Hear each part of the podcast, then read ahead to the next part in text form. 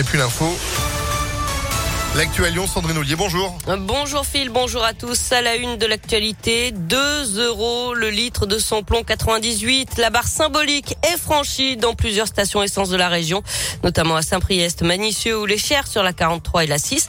Comptez 1,74€ ailleurs, 1,62€ le gasoil, 1,67€ le samplon 95E10.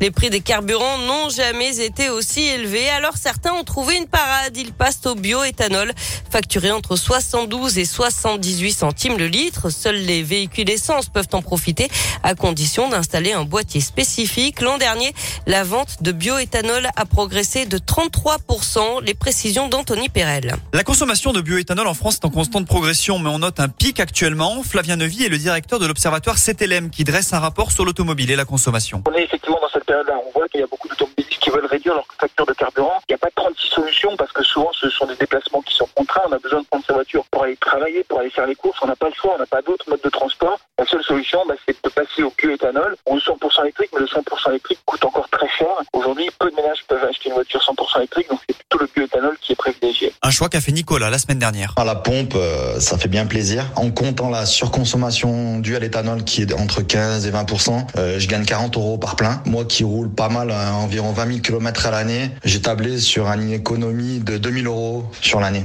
les prix sont en train de s'enflammer. On aura bâche euh, tout le temps euh, l'écologie, l'écologie. Là, on peut allier les deux, les économies et le côté écolo. Donc une raison de plus. Prix moyen pour équiper son véhicule, 600 euros. Et selon la collective du bioéthanol, un tiers des stations françaises proposent aujourd'hui ce carburant à la pompe. L'actualité, c'est aussi le procès de Nordal Lelandais qui entre dans sa dernière semaine. Vendredi, il a reconnu pour la première fois avoir tué volontairement la petite Maïlis, ainsi que les agressions sexuelles sur ses deux petites cousines. 20 maisons de retraite vont être contrôlées dans notre région. C'est à la suite de l'affaire Orpea.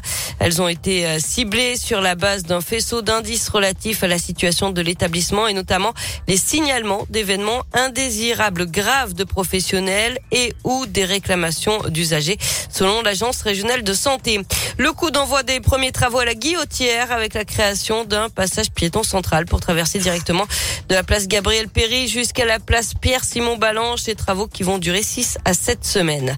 Et puis deux jeunes ont escaladé la tour Silex 2 à la part du à main nue hier 129 mètres de haut. Ils ont été interpellés par la police. Le duo n'en est pas à son coup d'essai. Il avait déjà grimpé la tour Oxygène en avril dernier. Allez, on passe au sport. Les JO de Pékin une nouvelle médaille d'or pour la France. Les danseurs sur glace, Gabriela Papadakis et Guillaume Cizeron, ont remporté ce matin le titre olympique, le seul qui manquait à leur carrière.